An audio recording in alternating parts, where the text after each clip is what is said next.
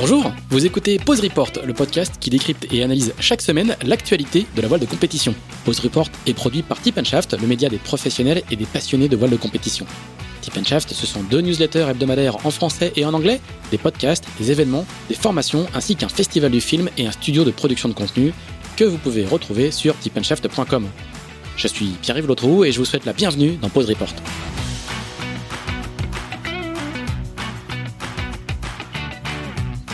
Bonjour à tous, bonjour à tous et bienvenue dans ce 22e épisode de Pause Report, le podcast hebdomadaire de Tip Shaft qui explique, euh, décortique, décrypte, analyse l'actualité de la voile de compétition sous toutes ses coutures en compagnie des meilleurs experts euh, chaque semaine. Nous sommes le mardi 30 mars, il est un peu plus de 12h30, on est un petit peu, on a un petit peu décalé nos heures euh, habituelles d'enregistrement parce que pour une fois, nous n'aurons personne d'Auckland, comme c'était le cas souvent sur les, les derniers podcasts. Et on va plutôt parler de Figaro d'une part et des élections à la Fédé d'autre part.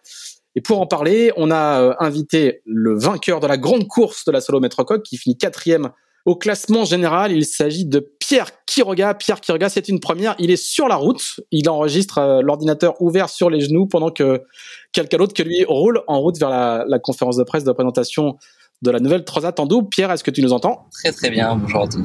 Salut Pierre. Euh, et le second, notre second invité euh, est un journaliste de renom dans la voile de compétition, puisqu'il s'agit de Didier Ravon, qui est euh, ancien rédacteur en chef de Voiles et Voiliers, avec qui il continue à collaborer, bien sûr, et qui travaille aussi régulièrement avec Libération. Et Didier, lui, est à Paris. Didier, est-ce que tu nous reçois? Je vous reçois. Bonjour Pierre, bonjour Axel et bonjour Pierre. Salut Didier. Et donc euh, nous avons donc euh, Axel qui lui est toujours euh, à Levallois, le rédacteur de le rédacteur en chef pardon de Tip Shaft. Axel, est-ce que tu nous entends? Oui, bonjour à tous. Je vous reçois bien. Fort et clair. Alors Axel, bah, écoute, comme d'habitude, fais-nous un petit un petit topo de ce qui s'est passé cette semaine sur la, la planète voile de course. Eh bien, tout à fait. Moi, les deux, deux grandes informations du week-end, euh, ça a été euh, samedi. La, première a été l'élection euh, de surprise hein, de Jean-Luc Denéchaud à la tête de la Fédération française de voile, avec plus de 46% des suffrages. Donc, il a été élu pour quatre ans et il bat le président sortant Nicolas Hénard. Euh, on va en discuter euh, avec euh, Didier qui, qui, était sur place, je crois. On a aussi eu arrivé samedi matin l'arrivée de la Solomètre Coq, donc l'arrivée de la grande course qui a été remportée par Pierre, tu l'as dit Pierre-Yves. Et au classement général, c'est Tom Laperche qui, pour la deuxième fois consécutive, a remporté cette Solomètre Coq. Il devance au, final le Britannique Alan Roberts et Gilda Mae qui termine troisième de cette Solomètre Coq. Alors, on devait commencer avec la solomètre coque, mais Pierre, sur mon écran, Pierre euh, est marqué offline, donc il a dû perdre sa, connexion sur. Euh, ah non, Laurent, voilà, Pierre, est-ce que tu nous entends? Ouais, désolé, désolé, des petits problèmes sur la route. Allô, Pierre, t'es revenu? Non, non, je suis revenu, j'espère qu'il n'y aura pas trop de coupures. Je suis vraiment désolé, on est, on est en mode, euh, comme tu dis, sur la route avec, avec Arwan qui conduit. On va, on va se débrouiller. Écoute, donc on était en train de dire qu'on allait commencer par la solo maître coq, la, première grande course de la euh, saison du circuit Figaro Beneteau. Pierre, tu as gagné la grande course, tu fais quatrième général. Quel, euh, quel, est, quel est un petit peu le, fais-nous un petit peu le bilan de cette, euh, de cette rentrée des classes, hein, la solo maître coq. C'est la, la, grande reprise du, du circuit Figaro qui, on va le voir un peu plus tard, s'annonce très dense cette année. C'est quoi le, le, bilan que tu tires toi de cette, de cette première grande épreuve qui a été, qui a été très complète par les conditions météo et les formats? Eh ben, écoute, une, une, super épreuve euh, pour moi, très positive, beaucoup de beaucoup de plaisir. C'est vrai que je, je l'ai répété, la période d'entraînement a été très très longue. Euh, on a commencé avec Arwan, notre skipper massif, en, en octobre et, et ça s'est terminé en mars. Donc, euh, dans des conditions de, de, froid, de mer, on a été sous la neige, euh, dans des conditions d'entraînement assez dures. Et donc, j'en avais un peu. J'étais arrivé un peu au bout du rouleau de, de ces périodes d'entraînement et reprendre la compétition, ça, ça, ça a fait reprendre le plaisir d'être en mer. Donc ça, ça a été le, c'était l'objectif numéro un en fait de cette euh, première régate de la saison. Et, et puis sur l'eau, ça s'est très bien passé parce que comme tu dis, je fais quatrième pour la troisième fois, euh, pour la troisième fois sur cette mètre coque, mais c'est pas, c'est pas, on regarde pas le résultat sportif euh, à proprement dit sur, sur cette épreuve puisque puisque faut être placé, faut jouer placé et puis faut, faut montrer qu'on est dans le match. Et je pense que c'est ce que c'est ce que j'ai pu montrer. Donc euh, donc écoute une, euh, une une rentrée des classes euh, positive pour pour moi, pour nous, pour le skipper massif. Et on voit déjà les, les skippers qui sont dans le qui sont dans le match, qui seront dans le match tout au long de la saison et avec qui on va se battre. Notre objectif principale qui est la solitaire.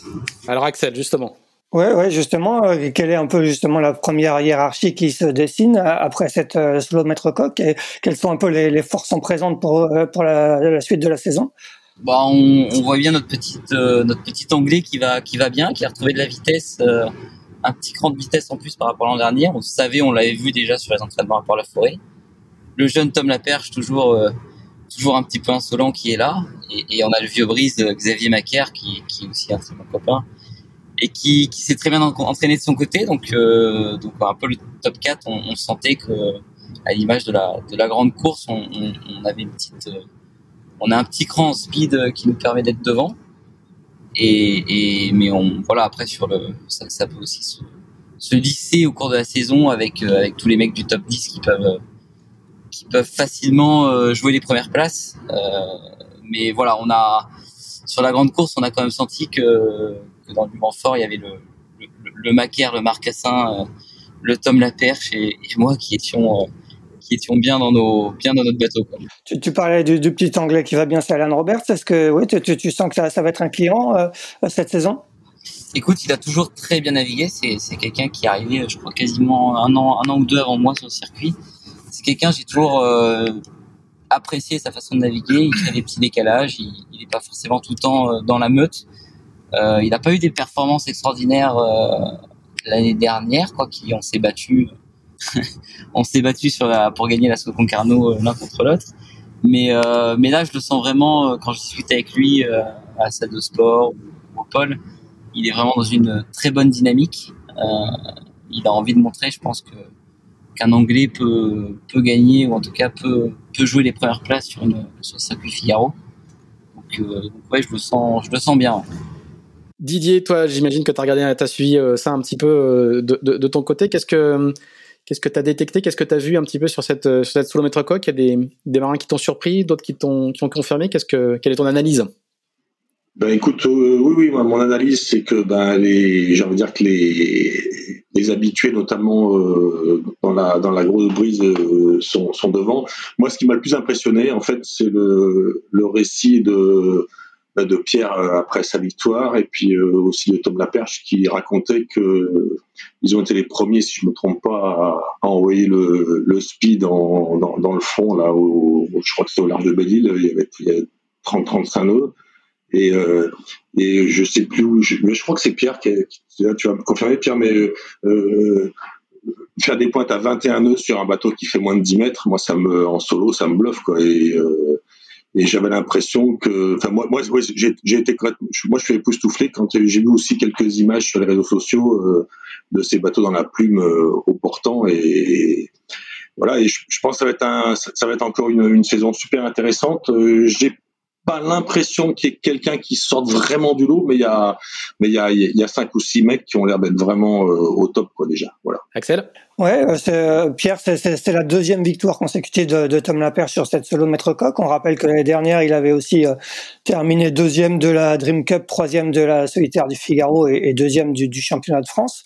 Euh, est-ce que, est-ce que ça, il s'annonce quand même peut-être comme comme le favori de cette saison? Qu'est-ce que tu peux nous dire sur sur, sur lui aussi, sur sur le, le navigateur qu'il est? Je crois que vous vous connaissez pas mal avec Tom. Ouais, on était en, on était en colloque ensemble, donc on se connaît plutôt plutôt bien. On s'est entraîné pas mal ensemble et euh, et oui, après le circuit Figaro m'a appris à dire que euh, l'expérience finit souvent par payer sur ce genre de de circuit très relevé. Donc euh, donc Tom est un Tom est un, un, jeune arrivant sur le circuit hyper prometteur, très talentueux, mais il reste il reste jeune. Il n'a pas encore commis beaucoup d'erreurs. Et on sait que pour en gagner pour gagner à solitaire, il il faut apprendre de ses erreurs. Donc euh, ça reste pour moi effectivement un, des favoris, mais euh, mais mais mais voilà, je, me méfie encore plus d'un mec comme Xavier, d'un mec comme comme Yann qui va peut-être revenir. L'expérience sur ce circuit et, surtout sur le parcours magnifique de la solitaire qu'on va avoir euh, sera de sera de prime et, et, sera bien plus important que, que la vitesse ou que, que le placement tactique. Euh, Pierre, euh, Didier l'évoquait, la, la, grande cause que tu as remportée, elle a été assez, euh, assez engagée. Est-ce que tu peux nous justement nous, raconter rapidement quelles, étaient les, conditions pour une, première épreuve au large assez tôt dans la saison? C'était assez punchy, quoi. Ouais, c'était assez punchy. Bah, ça a commencé. On est, on est parti de, des Sables d'Olonne en direction de l'île de Ré. Ça a été très calme avec des conditions quasi de calme plat sous le pont de l'île de Ré, un magnifique coucher de soleil. C'était assez. Euh, être un petit chat sur son bateau.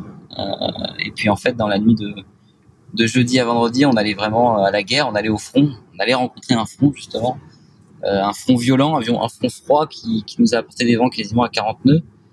Et, euh, à partir de ce moment-là, donc de vendredi après-midi, c'est devenu euh, très très sportif. Avec, euh, comme l'a dit Didier, on a envoyé le les spies après Bélide.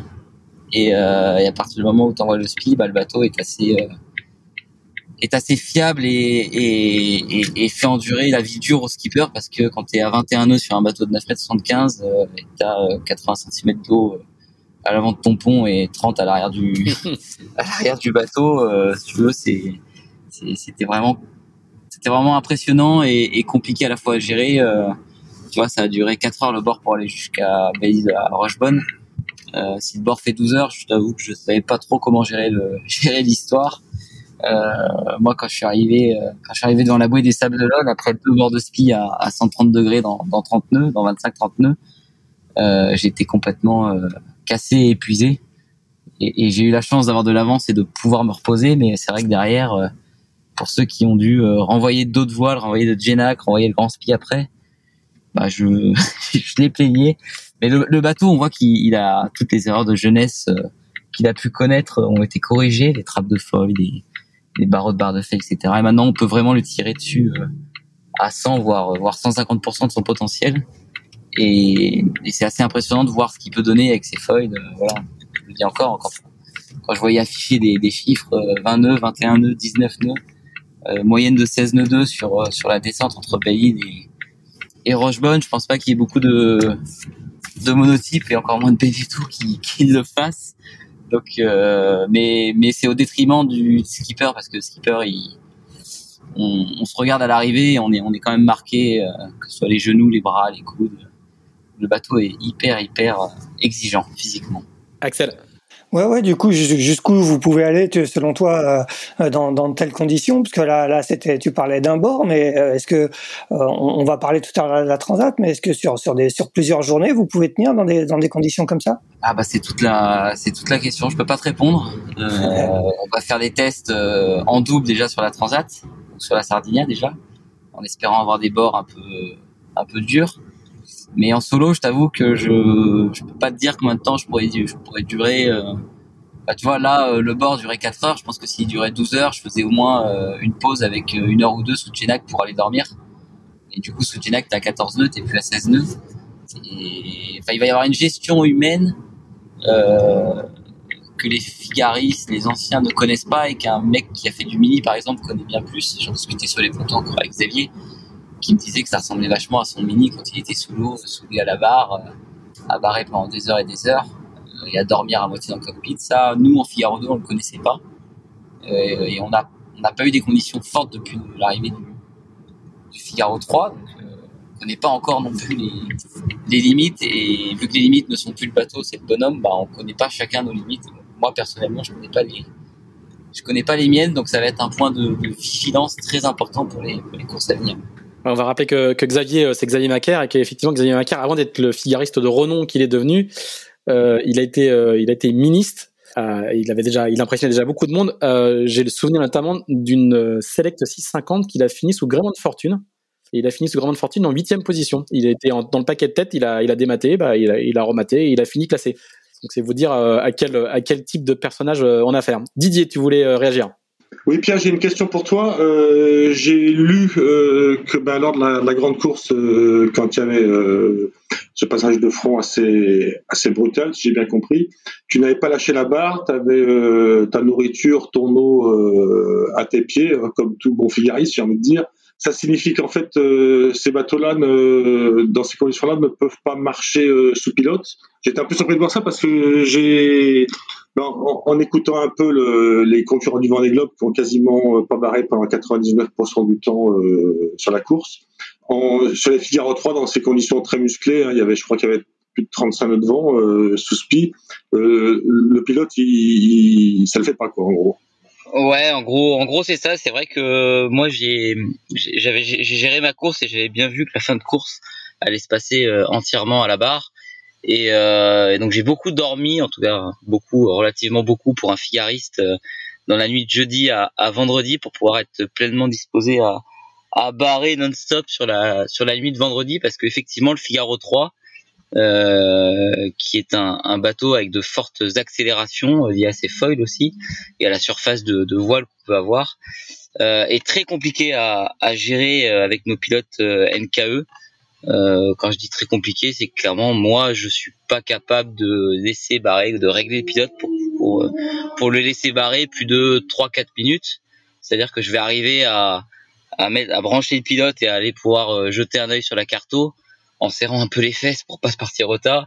Mais par contre je pourrais pas, euh, je, je, je, on n'arrive pas à mettre le pilote pour le laisser barrer pendant 2-3 heures et aller faire une sieste quand quand il y a plus de notre limite c'est 22, 22, 23 nœuds. À partir de là, ça, ça commence à devenir vraiment sportif et il faut, faut rester à la barre. Enfin, moi, je, même quand je suis à la barre, en fait, il y a des, il y a, y a, y a des à euh, qui, qui, sont, qui sont d'une violence euh, assez, euh, assez surprenante. Je prends un exemple quand on, quand on passe la barre des, des 19 nœuds de vitesse, le bateau se, se soulève, se met légèrement à plat et de deuxième feuille rentre l'action et là, d'un coup, au lieu d'avoir une barre qui tire, on a une barre qui pousse fortement. Et ça, le pilote, il n'arrive pas à le, à le, à le, calculer, à le comprendre. Donc, euh, donc ça nous oblige effectivement, comme tu disais, dans un front ou dans une mer formée, à rester, euh, à rester collé à la barre. Et ça, c'est quelque chose de nouveau pour les, pour les figaristes. Ouais, et ça oblige donc du coup à avoir des stratégies de sommeil, à bien anticiper la, les recharges en sommeil avant de, avant avant le cette cette phase où il faut rester arrivé à la barre. Ce, ce, cette capacité, euh, ces difficultés pour le pilote à, à barrer au-delà de au-delà de 22 nœuds euh, au portant, c'était déjà le cas aussi sur les Figaro 2 ou, ou euh, les, les pas du tout, de... pas du tout. Vous allez beaucoup plus loin en Figaro 2 quoi. On allait beaucoup, beaucoup, beaucoup plus loin en Figaro 2. Moi, j'ai des souvenirs au large du Cap Finistère avec 2 mètres 50, 3 mètres de, de mer et plus de 30 nœuds sous grand spi, sous pilote, avec un bateau qui, qui était maîtrisable. Euh, on n'est plus du tout sur euh, sur ça avec les Figaro 3. Les, le bateau vraiment semble ah, il est plus il est plus joueur, il est plus il a plus d'accélération, de frein. Euh, les angles c'est un spi asymétrique, donc des angles sont plus se, se resserrent vite quand on accélère et puis s'ouvrent quand on ralentit. Et ça pour un pilote c'est compliqué à, à, appréhender. En tout cas il faut une vitesse de calcul euh, très forte et c'est, voilà c'est pas c'est pas le cas euh, actuellement avec nos pilotes, donc on, on s'adapte en barrant, euh, en barrant nous-mêmes. Puis je l'avais, je l'avais, répété, c'est agréable, c'est un bateau qui, dans lequel on peut faire la différence en barrant. On peut créer des réelles différences de vitesse en barrant. Euh, donc on retrouve une valeur ajoutée du skipper, ce qui était peut-être moins le cas en Figaro 2 où on était tellement sous pilote que bah, le barreur finalement il, il avait, il avait pas, n'arrivait pas à créer des différentiels. Là aujourd'hui on peut le faire en Figaro 3 et et on peut le faire notamment quand il y a du vent, c'est pour ça qu'on qu reste à la barre. Petite question sur, la, préparation. Vous avez eu un hiver un peu particulier parce que vous avez arrêté de régater euh, euh, assez tôt à, à, la fin de la solitaire, grosso modo. Et puis, euh, il n'y a pas eu de course pendant euh, pendant quand même une bonne partie de euh, de l'hiver alors que souvent les saisons peuvent continuer un petit peu jusqu'au mois de novembre. Là ça a été très très calme. Euh, est-ce que ça est-ce que ça veut dire que toi tu as, mis en place une, une préparation particulière? Et du coup quand on est comme toi on attaque la, cinquième saison si je ne m'abuse qu'est-ce que qu'est-ce que tu changes dans ta dans ta préparation pour encore améliorer encore optimiser? Qu'est-ce que qu'est-ce que tu as fait de particulier cet hiver? Bah écoute on a c'est un truc que j'avais commencé à faire l'année dernière en intégrant euh, euh, le programme massif comme on est sûr de pouvoir faire la saison avec un budget, avec une équipe, etc. Euh, ça nous permet de, nous entraîner en fait dès la fin des régates. Donc tu parlais d'une longue période de pause, mais en fait elle est hyper courte pour nous. On a fini à solitaire mi-septembre. On s'est laissé un tout petit mois de pause. Et puis octobre-novembre, on s'est entraîné comme des acharnés avec Arwan à au sein de la structure de François, euh, avec des coachs, des intervenants différents, pour travailler justement des, des, des points spécifiques que, qu'on a tirés du, du, du, bilan de l'année, en cours. Et donc, euh, donc on a beaucoup navigué nous en fait en, en octobre, octobre-novembre, de façon individuelle, enfin avec avec Arwan uniquement, deux bateaux, un Zodiac, et, et ça, ça a été ça a été très productif et en fait on se rend compte que euh, les, les gens qui ont réussi à, à progresser, à avoir une courbe de progression euh, et à gagner la solitaire, c'est des gens qui ont mis en place ce genre de type d'entraînement. Je pense à Sébastien Simon et Nicolas Luneven. À l'époque où les deux gagnent chacun la course, ils s'étaient entraînés ensemble euh, de façon euh, comme nous spécifique euh, sur cette période-là de l'année. En, dehors du cadre de par la forêt, quoi. Exactement. En plus du cadre de par la forêt. En, dehors, en dehors, parce que par la forêt ne propose pas d'entraînement à cette date-là. Donc c'est c'est en plus effectivement du cadre de par la forêt. Et après tout ce qu'on a mis, tout ce qu'on a appris, tout ce qu'on a développé pendant cette période-là, on le met en application et on le valide pendant les entraînements de par la forêt au mois de février. D'accord. Donc c'est effectivement c'est une approche un peu différente. Ta saison tu la commences pas fin janvier comme beaucoup tu la commences en fait en, octobre-novembre et c'est, enfin tu vois, je prends un exemple, j'avais déjà commandé les voiles euh, de la saison euh, le 1er décembre 2020 euh, quoi. Donc, hmm. voilà.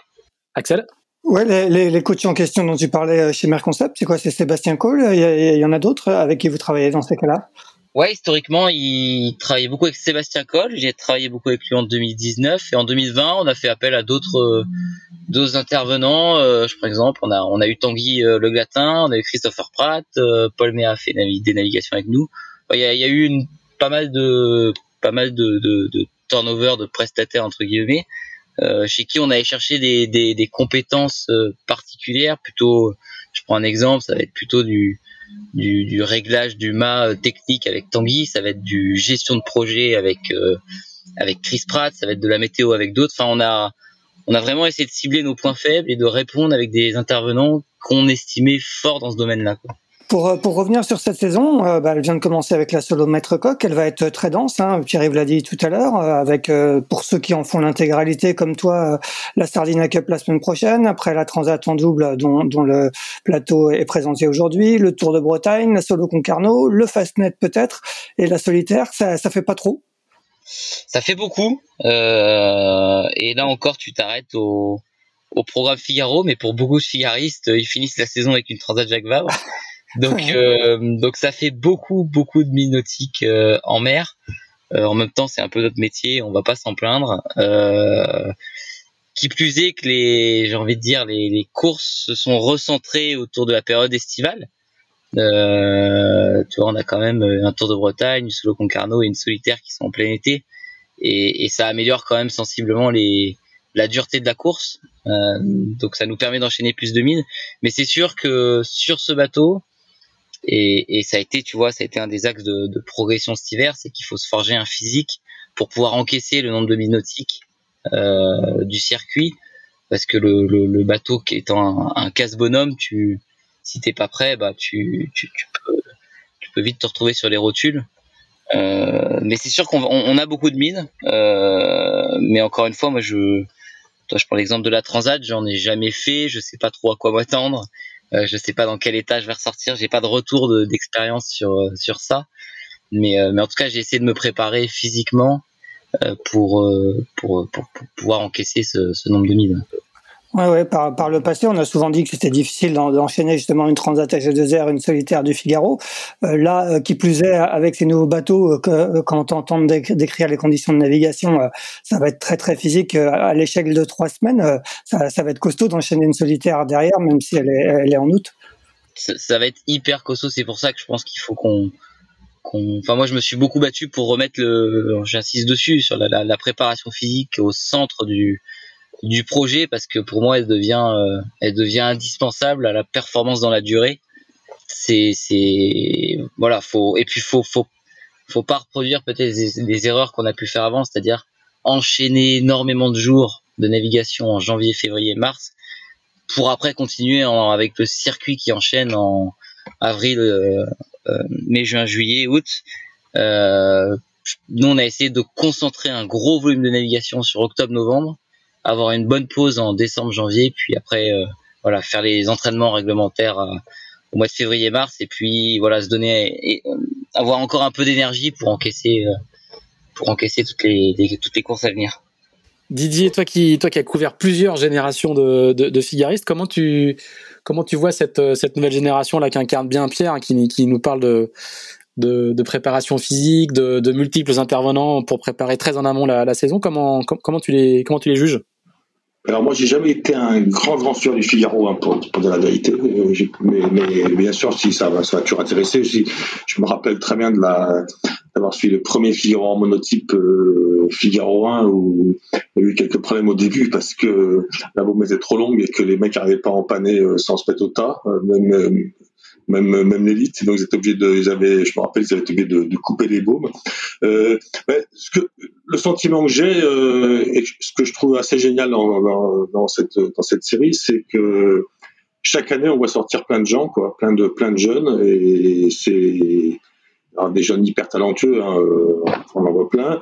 Et puis euh, moi, ce que je trouve assez, euh, assez symptomatique et qui me plaît beaucoup, c'est de voir aussi qu'il y, a, bah, des filles qui arrivent sur le circuit, qui continuent à, à, développer un peu ce, ce côté bah, qui, on est très loin de la parité, hein, on va va pas se mentir, mais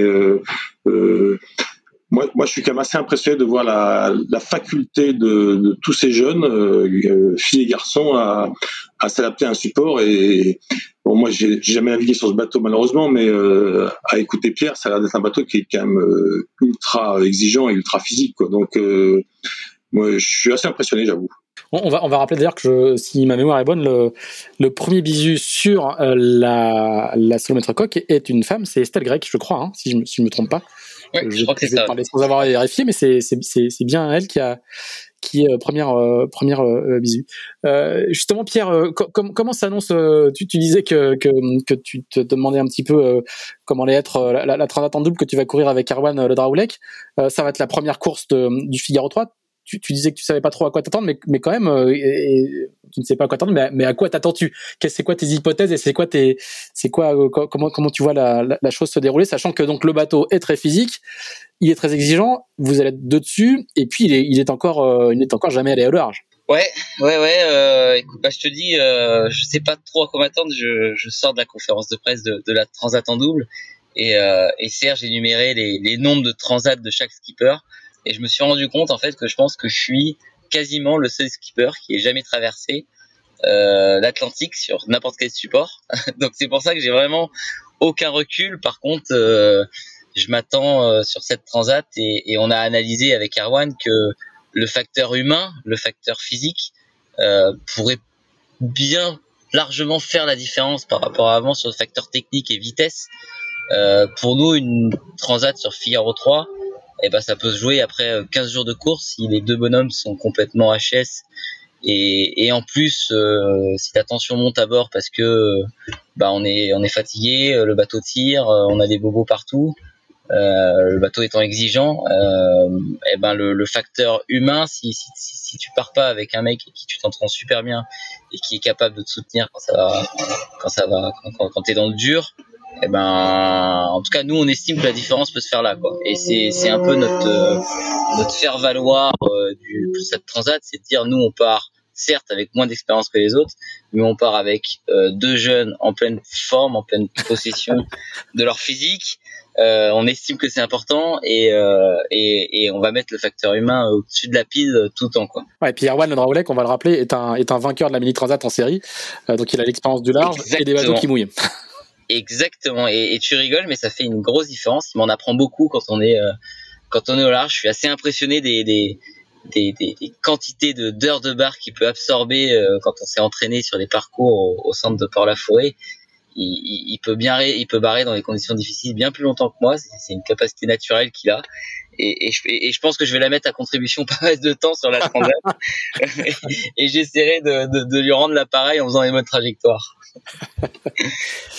Euh, Axel. Ouais, tu parlais tout, justement du, du, plateau de cette transat en double. Quand, quand tu regardes un peu la, la concurrence, ça, ça, ça, va être qui les, les, les gros bras sur, sa, sur cette transat? Oh, Moi, je je t'avoue, il y en a plein. Je, je, enfin, je te sortirai Fabien Delahaye, Anthony Marchand, euh, Martin Lepape et Yann Eliès, euh, Tom et Loïs. Il y en a, il y en a un paquet. Justement, il y en a pas forcément. Il y en a un paquet qui sont au top.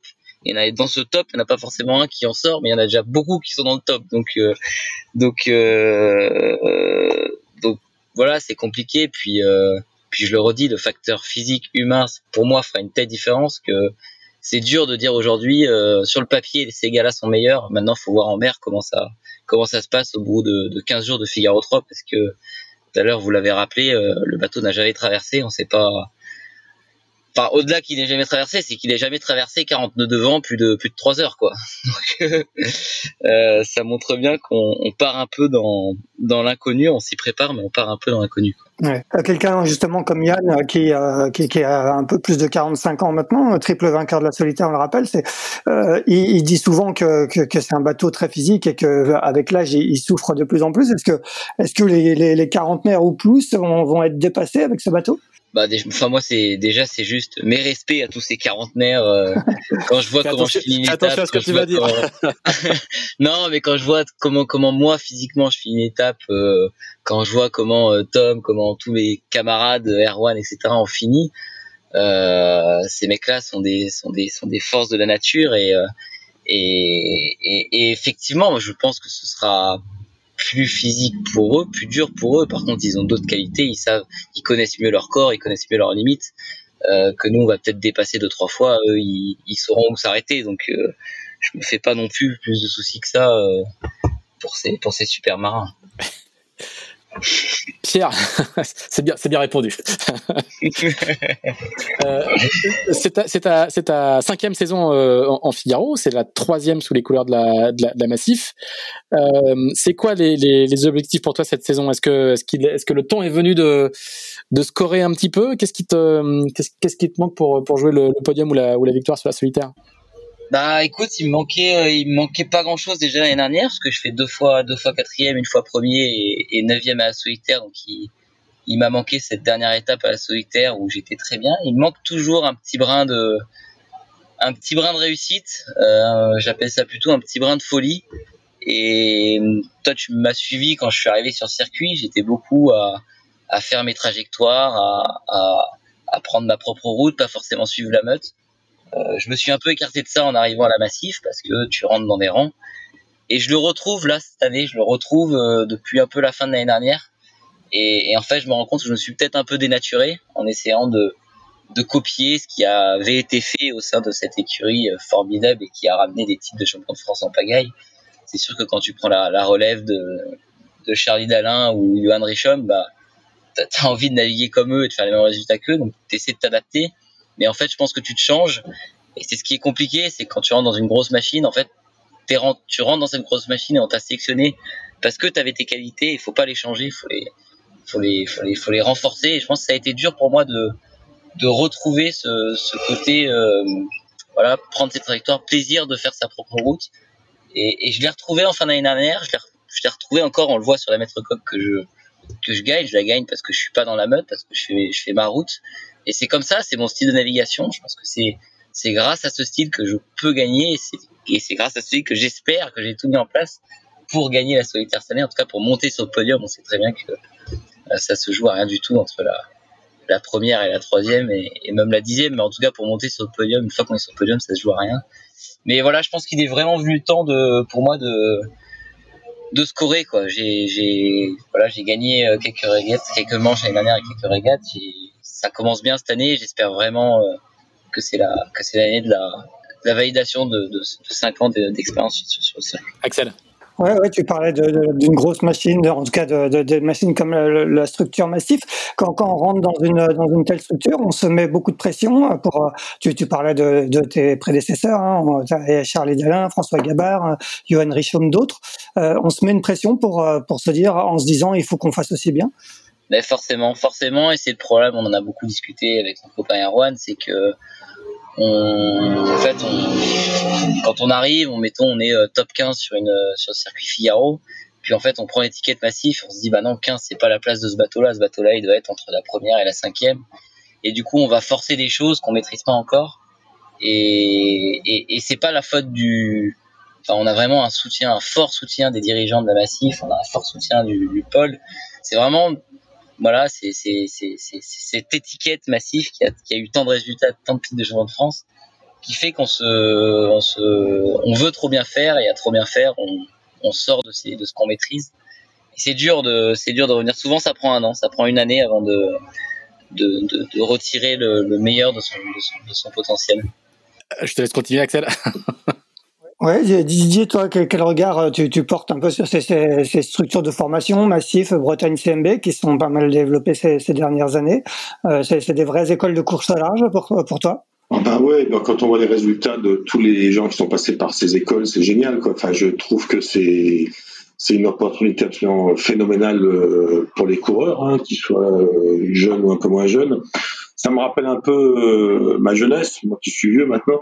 Euh, ça me rappelle à l'époque en Formule 1 le, volant, le volant elf, qui était un truc qui permettait à, des futurs champions qui n'avaient pas forcément euh, ben, les, budgets de, prouver leur, qualité. Mais quand on voit quand on voit les résultats et les, les curriculums vitae de tous les gens qui sont passés sur ces sur ces stages et sur dans, ces formations assez extraordinaires, ben, sympa. D'ailleurs, euh, je me souviens qu'il y a eu à l'époque, ça avait commencé avec la Skipper Elf, euh, puis ça, a continué. Maintenant, ça se développe de plus en plus. Moi, je trouve que c'est une opportunité fantastique. Enfin, je, trouve ça, juste génial. Très bien. Euh, Pierre, on va parler un petit peu d'avenir. Ton contrat, je crois, avec la Massif se, termine à, la fin de, cette année 2021. Est-ce que tu as déjà des plans pour la suite? Comment tu envisages ton avenir?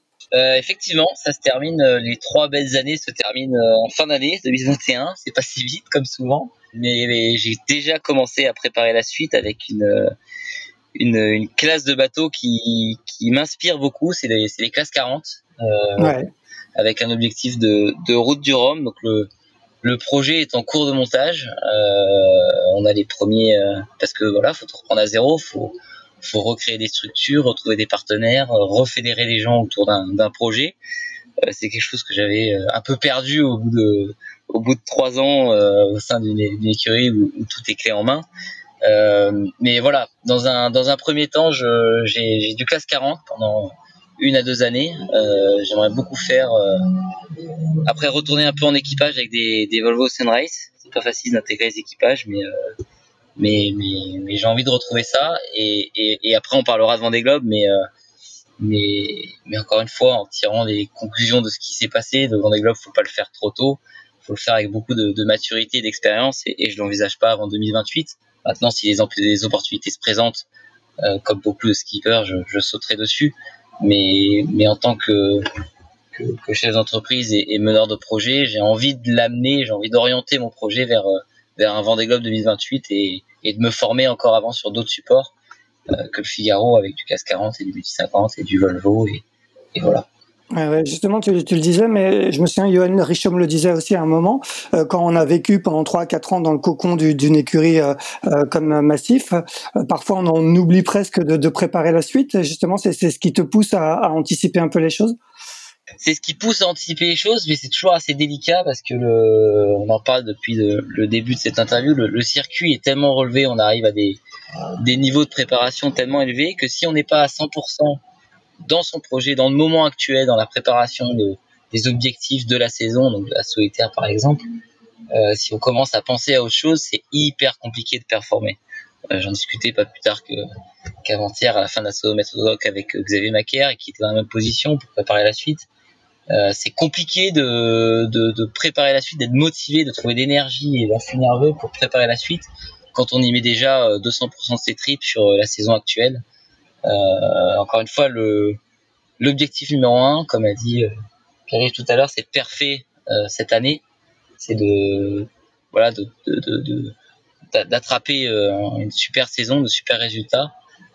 la suite, je la prépare, mais j'y vais pas non plus une énergie folle parce que je sais que cette énergie n'est pas euh, n'est pas infinie dans les dans les êtres humains. Il faut il faut la gérer et, et voilà, ça se prépare petit à petit. Ça prend du temps, euh, mon futur projet, mais euh, mais je veux pas y mettre plus d'énergie que ce que je mets déjà parce que je veux je veux gagner cette année. C'est c'est ta priorité, elle est là. Le, projet, c'est donc en classe 40, ça serait quoi de, de, le projet idéal de, racheter un bateau, de, de, construire un bateau? Tu, en es où concrètement? Le projet idéal, il est de construire un bateau pour euh, essayer sur la route du Rhum. ça, c'est si tout se passe bien, parce qu'aujourd'hui, je considère que on voit l'évolution de cette classe-là, l'évolution des bateaux. Pour gagner, faut être, faut avoir un bateau à la page et, et, des bateaux à la page, il y en a pas sur le marché euh, en location, donc il faut construire. C'est pas tant le, c'est pas tant le souci, même s'il y a quand même le, le timing, mais c'est que voilà, ça reste une, comme je te disais, un projet avec des une machine à lancer, un projet à lancer, c'est quand même c'est quand même lourd et et, aujourd'hui, voilà, j'en suis, on va dire, à, à, à 30% du, de cette construction de projet. Il reste encore pas mal d'étapes à franchir avant d'avoir le bateau dans les mains, euh, dans l'idéal pour euh, pour l'été prochain, pas l'été dans, dans N plus 1. Didier, justement, à propos de classe 40, on, écrit, on a fait un article au début du mois de mars sur, sur cette classe qui est, quand même en plein boom avec une quinzaine de bateaux construits entre, deux routes du Rhum. Est-ce que tu, tu, comment tu vois un peu le, succès actuel de cette classe 40 ben, moi, je trouve que c'est un peu le, c'est un peu facile ce que je veux dire, mais je trouve que c'est un petit peu l'antichambre de, de l'IMOCA. C'est-à-dire que voit arriver des gens qui viennent de la Mini, du Figaro, qui passent aux classes 40 et après qui vont continuer sur euh, sur le Vendée a priori. Et euh, moi, moi, je suis très impressionné une fois de plus par le par le, nombre de, de projets qu'il y a. Et puis, je trouve que c'est en plus un je trouve que c'est un espèce de laboratoire architectural euh, assez génial quoi. Et d'ailleurs qu'on commence un peu à bon, ça c'est pareil ça a commencé un peu avec, la mini euh, mais euh, tous ces tous ces bateaux à, à étrave ronde en fait ben, ils sont qu'on voit de qu'on voit fleurir partout ben, on sent que c'est quand même en classe 40 qu'ils ont maturé quoi j'ai envie de dire. Donc c'est euh, je, je, je, moi je trouve que ces bateaux assez assez extraordinaires. Et puis euh, c'est quand même dingue de voir que on est quand même dans une période compliquée hein, avec la pandémie et tout ça, de voir le, le, plateau et le nombre de, de, de, projets qui se mettent en place. Je trouve ça, je trouve ça assez super. Quoi. Ouais, c'est plutôt encourageant du coup, euh, Pierre, euh, d'entendre ce que ce que disait Didier. Bah oui, oui, complètement, complètement. C'est assez, c'est encourageant et surprenant parce que c'est vrai que tu vois pour un pour un figariste de quelques années et surtout pour un mec qui, qui vient du sud de la France donc qui connaît pas spécialement le la course au large, la culture de la course au large en profondeur. Pour moi, l'antichambre du Vendée Globe, c'était plutôt la classe Figaro, justement, historiquement. Euh, mais c'est bien, ça prouve qu'il y a une évolution, ça prouve qu'il n'y a pas que la classe Figaro. Euh, et la classe 40, pour moi, est aussi une classe, euh, classe d'avenir euh, qui répond à beaucoup de critères. Et, euh, c'est pour ça que je m'y intéresse aussi. On va passer maintenant à, l'autre grande affaire euh, du week-end qui a été l'élection à la tête de la fédération euh, française de voile, puisque euh, Jean-Luc Dénéchaud a, battu euh, assez sèchement Nicolas Hénard. alors Didier, toi, tu as observé ça de très très près, tu es, un, un fin connaisseur des, des, arcanes fédérales. Est-ce que tu peux nous, faire un petit peu le, le, topo sur, sur ce qui s'est passé, qui étaient les, les deux hommes qui se qui, qui s'affrontaient pour le, pour le poste de président? Tu as, fait un papier très informé euh, dans Voiles et Voiliers, euh, dévoilant un petit peu les coulisses. Est-ce que tu peux à nouveau nous, nous, nous emmener dans les, les couloirs de la Fédé pour nous pour nous dire euh, ce qui s'est ce qui s'est passé ce week-end. Alors, je n'étais pas dans les couloirs de la Fédé, hein, puisqu'on n'avait pas le droit d'y aller. Bien sûr, cette année, c'était en visioconférence. Ouais, virtuellement, euh, virtuellement. Virtuellement. Alors, déjà, moi, j'étais assez surpris parce que je pensais pas, je pensais que ça serait serré parce que j'avais entendu dire euh, par les rumeurs de Ponton que ça le serait, mais pas pas aussi. Euh, il y a eu quand même un delta important puisque Jean-Luc Denéchaud a gagné avec 57% des voix, c'est pas rien. il y a quatre ans, euh, Hénard avait gagné avec 53% des, des suffrages. Euh, euh, j'ai envie de dire, il y a, plusieurs choses. La première chose, c'est que Jean-Luc Denéchaud a profité un petit peu entre guillemets, quand je dis profiter, il faut vraiment mettre des guillemets, de la crise sanitaire euh, et a fait une campagne très active euh, en visioconférence et avec les réseaux sociaux. Il a été très très proche des clubs. C'était un peu le reproche qu'on pouvait faire à Nicolas Hénard d'avoir euh, pourtant été beaucoup sur le terrain, mais j'ai eu le sentiment et ça ça m'a été rappelé, c'est que Nicolas Hénard en fait paradoxalement, euh, a été un peu victime de ces deux médailles d'or olympiques hein, euh, à Séoul et puis à, Barcelone, en 88-92. En tornado, ouais. En tornado, bien sûr. Donc euh, avec Jean-Yves Loderoff et après avec Yves Laudet et ça l'a pas forcément aidé parce que euh, il y a beaucoup de clubs qui se sont dit ben voilà notre président c'est un c'est un mec de haut niveau alors ça on peut pas le nier mais euh, il est un peu trop dans l'élite et Jean-Luc Denéchaud est parti un petit peu dans le dans le sens opposé en disant ben euh, les clubs il faut qu'ils naviguent alors en plus je pense que la je pense pas j'en suis même certain l'année était très compliquée hein, puisque les clubs ont peu fonctionné, euh, sauf quand il y a eu euh, le déconfinement. Mais euh, donc ils sont un petit peu aux abois et ils avaient un peu l'impression d'être délaissés ben, par par la situation et par tous ces trucs-là. Et donc ça, ça, je pense que ça a beaucoup profité à, à Jean-Luc qui en plus a monté une équipe pluridisciplinaire très très axée sur tout, c'est-à-dire que lui, il a, il a, il a tendance à dire, c'est pas c'est pas que tendance, il dit, euh, je suis bon en rien, je suis moyen en tout. Donc il a, euh, il a pris par exemple, bon, il, on sait qu'il y a les Jeux 2024 qui vont arriver, donc pendant sa mandature, donc c'est quand même un truc très important pour un président de Fédé euh, de voile.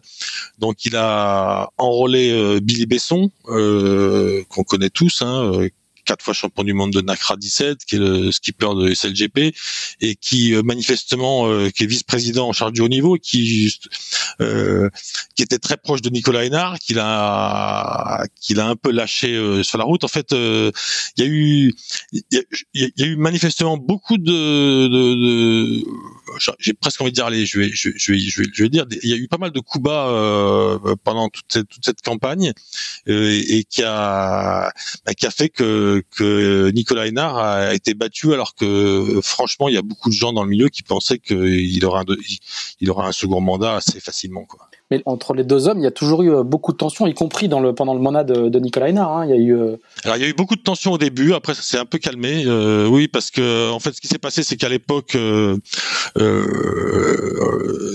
quand Jean-Pierre Champion a, a, passé la main après cinq mandats de suite, hein, donc 20 ans de de pouvoir.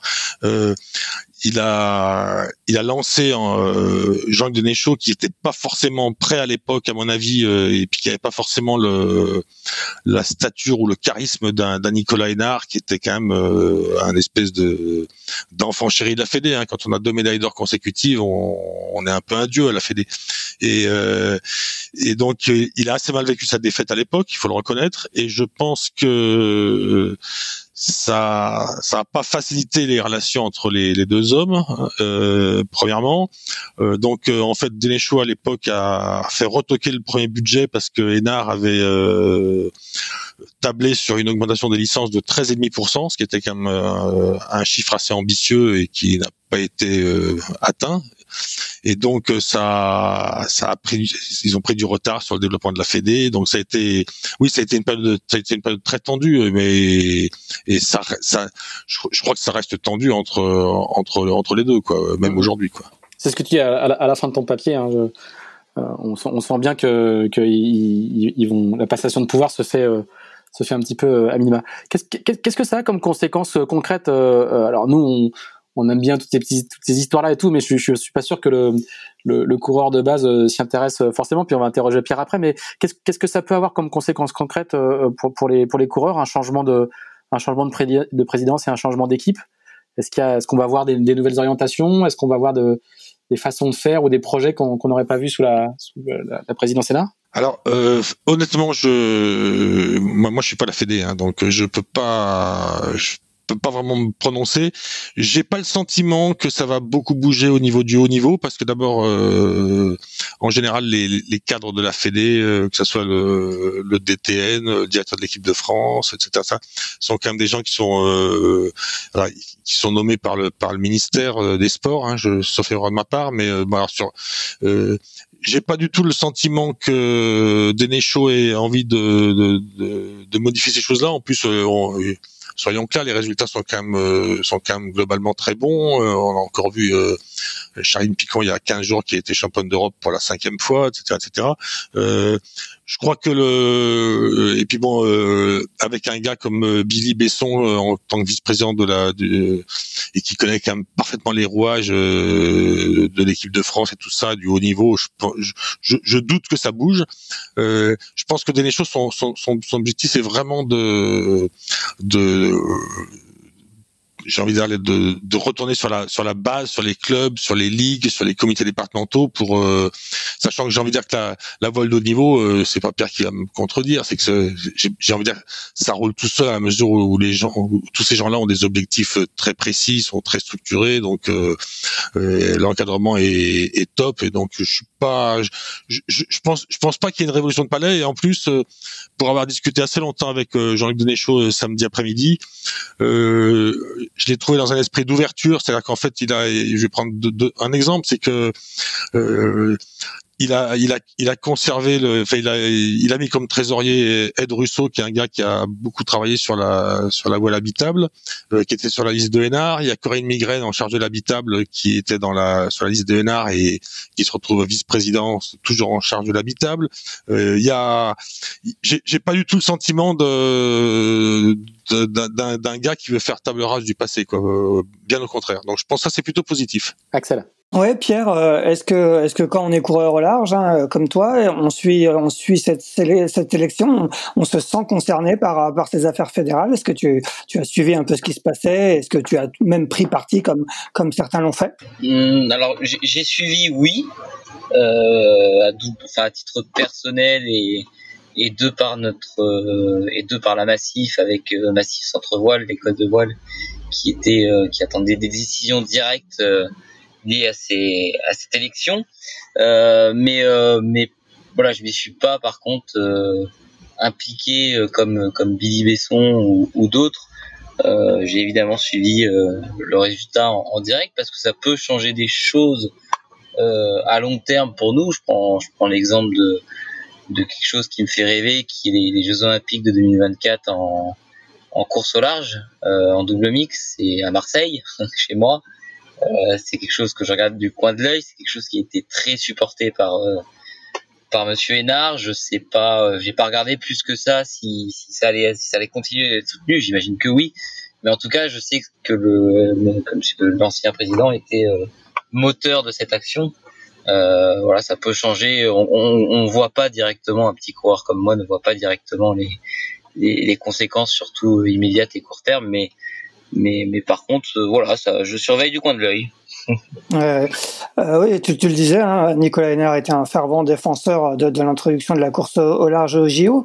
Euh, dans l'article qu'on a fait dans Tip Shaft euh, de vendredi dernier, on, a écrit que la, tendance semblait plutôt plutôt défavorable. Hein. On a eu quelques sources internes à, World Sailing. Est-ce que est-ce que c'est inquiétant Comment tu vois ça? Ah, inquiétant, euh, inquiétant que ça se fasse ou que ça se fasse pas, c'est une volonté internationale. Donc, euh, euh, ce sera le entre guillemets le, le, peuple, en tout cas la majorité, qui, qui décidera de s'il doit y avoir de la course au large, si c'est si c'est si c'est accepté par l'ensemble des fédérations ou non. Mais effectivement, on a l'impression, en tout cas moi j'ai l'impression sur ce sujet qui m'intéressait beaucoup au début, que que bah que ça que le bateau prend un peu de l'eau, quoi, que que c'est plus aussi soutenu que ça ne l'était maintenant, j'y crois toujours beaucoup, mais euh, mais bon, je suis, je suis comme pour répondre à ta question, effectivement, je suis un peu plus inquiet qu'il y a quelques quelques mois. Toi, ça fait clairement partie de, de tes objectifs. Ça aurait pu faire partie d'un double objectif sur une saison.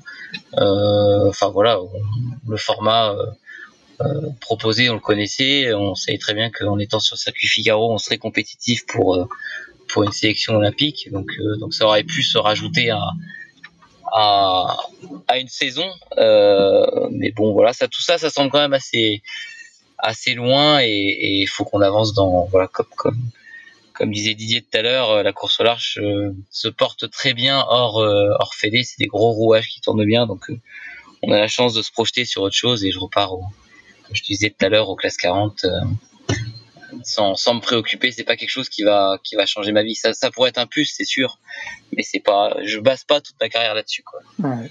Didier, justement, tu as des as des infos sur le de ton côté sur euh, sur l'évolution de la tendance pour les, les la, course au large JO. Ça a l'air des.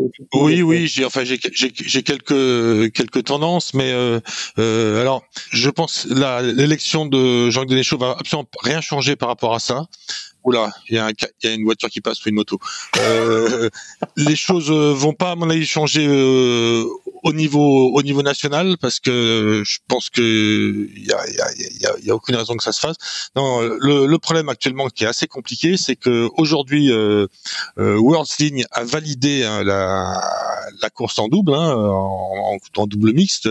Et euh, donc c'est vrai que Nicolas Hénard a fait un boulot incroyable, mais il faut pas oublier que Jean-Pierre Champion avait initié ça il y a déjà très longtemps.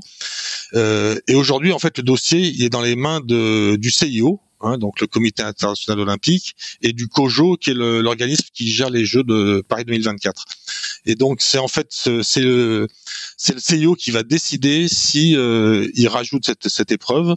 Et là où euh, en effet où les nouvelles que j'ai pu avoir sont pas super favorables, c'est que le nouveau président de World qui est un chinois, et n'a aucun tropisme pour la pour la voile habitable. Euh, il faut savoir qu'il il est soutenu par tous les pays euh, asiatiques et puis les pays émergents, notamment euh, ils ont très mal vécu l'éviction de la planche RSX pour la planche à foil parce qu'ils avaient beaucoup investi et en et en structure humaine et en argent et donc on sait bien qu'on on a, encore jamais vu de pays asiatiques remporter des, des, grandes épreuves en, en course au large. Donc et alors moi, ce qui m'ennuie un peu hein, à titre personnel, euh, c'est que ce nouveau président, donc World a travaillé très longtemps au CIO et donc apparemment euh, est très fort en lobbying, c'est ce que j'ai entendu dire, et donc il pourrait influencer euh, pour ça. Mais c'est euh, voilà. Alors après, là où la Fédé, notre Fédé va, va, avoir un rôle super important à jouer, et je pense que là-dessus, moi je me fais aucun souci sur les sur la nouvelle équipe. Hein c'est au niveau de, du COJO, donc l'organisation française, avec euh, Tony Estanguet, euh, qui évidemment, euh, en tant qu'organisateur des Jeux de Paris 2024, va avoir aussi une grosse influence sur sur le CIO. Mais ça va, j'ai envie de dire que le dossier, il est, plus dans les mains de World puisque ça a été ça a été, ça a été voté, ça a été ça a été voté avant le changement de président, et donc encore une fois maintenant, c'est le CIO qui va dire ben voilà habitable, oui c'est bien, voilà habitable, non ça coûte trop cher, c'est si c'est ça, voilà, voilà. Hmm. c'est ce que je sais aujourd'hui, mais euh, bon. Euh, le CIO est censé donner sa réponse au mois de mai et semble-t-il la, la, rendrait plus tôt que prévu, ce qui serait euh, ce qui ne serait pas forcément euh, bon, très, signe. Très bon signe.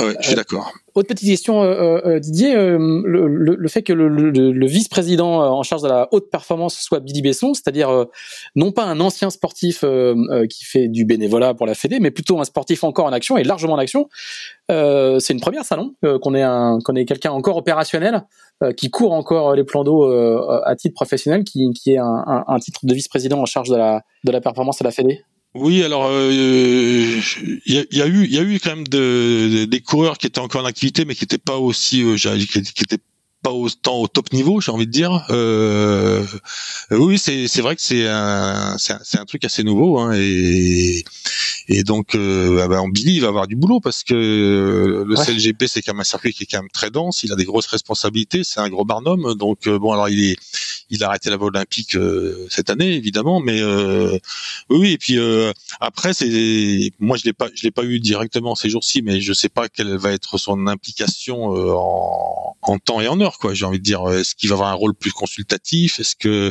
est-ce qu'il va vraiment mettre les mains dans la dans la colle? Le connaissant j'imagine que oui. Mais c'est vrai que oui c'est c'est une nouveauté mais c'est moi je trouve, ça plutôt intéressant euh, parce que souvent on a eu des gens très très compétents hein, euh, en chargé du haut niveau mais qui étaient euh, qui étaient des athlètes de haut niveau un peu à la retraite t'as raison Pierre-Yves Très bien. Eh ben écoutez, merci, merci à tous les quatre. Axel, je ne sais pas si tu veux rajouter un dernier petit point. Bah, peut-être peut-être demander à Pierre si, euh, si il, se, il, se, verrait euh, une petite reconversion bénévole à la fédération une fois qu'il aura qu'il aura couru deux trois ans des globes. Écoute, le t'auras quatre titres de champion du monde. Le monde associatif comme ça, je l'ai je l'ai vécu quelques fois et, et la dernière expérience c'est au sein de la classe Figaro où je me suis beaucoup beaucoup beaucoup investi. Euh, en 2019-2020 euh, et ça a pas ça a pas été hyper productif sur mes résultats sportifs euh, donc non, non, je ne vois pas tout de suite euh, investir euh, une cause comme ça. Ouais. Bien. Eh ben, eh ben, merci Pierre, merci, euh, merci Didier. Euh, on, va te laisser à ton ravalement qui, qui effectivement faisait, a produit des, euh, des drôles de bruit. J'espère que cette émission au final, qui aura été enregistrée en trois parties différentes, devrait être écoutable grâce à Clovis Tisserand qui fait la, qui fait la post-production et qui va bien s'amuser à devoir tout reconstruire. Je m'excuse pour lui. En, fin d'après-midi, voilà, on a commencé le, on va vous dévoiler un peu les coulisses. Hein. On a commencé à enregistrer ce matin et on finit euh, euh, dans l'après-midi euh, grâce à des pannes de batterie des uns et des autres. Enfin bref, voilà, vous allez voir. Normalement, ça va s'écouter, ça va s'écouter de manière très très fluide. Donc merci, merci à tous les trois. Bonne bonne route retour, Pierre, Didier. Bon bon reportage demain parce que tu prends un reportage demain et puis Axel, on se on se retrouve prochainement et en tout cas au moins mardi prochain. Merci à tous les trois. Merci à vous. Merci, bonne soirée. Bonne soirée.